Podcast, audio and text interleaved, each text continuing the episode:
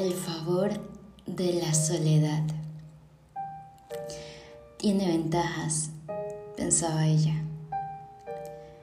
Tiempo atrás, en estos días, ella ya se hubiera encontrado en la difícil tarea de guardar unos sucres de los que le daban para el lunch, para al llegar a casa ahorrarlos en su pequeña cajita de zapatos Entonces, un día antes del planificado, sacaba las monedas de más valor de su cajita y salía toda marcha al barcito de la esquina, con la emoción irradiando su rostro, pensando en que lo que hubiera en sus bolsillos le alcanzara para un lindo obsequio. Con todo casi listo, solo había que esperar que amaneciera. Despertando con toda la energía acumulada y ganándole a los rayos del sol.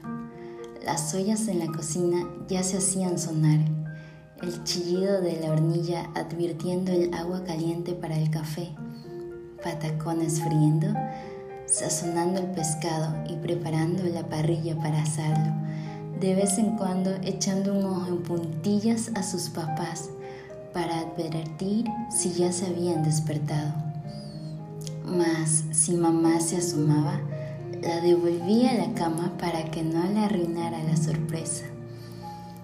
Después de un duro trabajo y con el desayuno ya en mesa, unos adornos en ella y el infaltable dibujo para papá los llamaba. A desayunar. Era una de las pocas veces en que podía contemplar a papá esbozando una sonrisa y que realmente la disfrutaba, pues era por ella y para ella. Aquellos sucres fue la mejor inversión que pudo haber hecho en su infancia. Reflexiona mientras se proponía ahorrar para en su próxima visita poder llevarles a sus padres los más hermosos ramos de flores que encuentre y así iluminarle a aquellos su eterno reposo. Dedicado a mi papá Pancho, el mejor padre que el universo me pudo escoger y que la vida me pudo dar.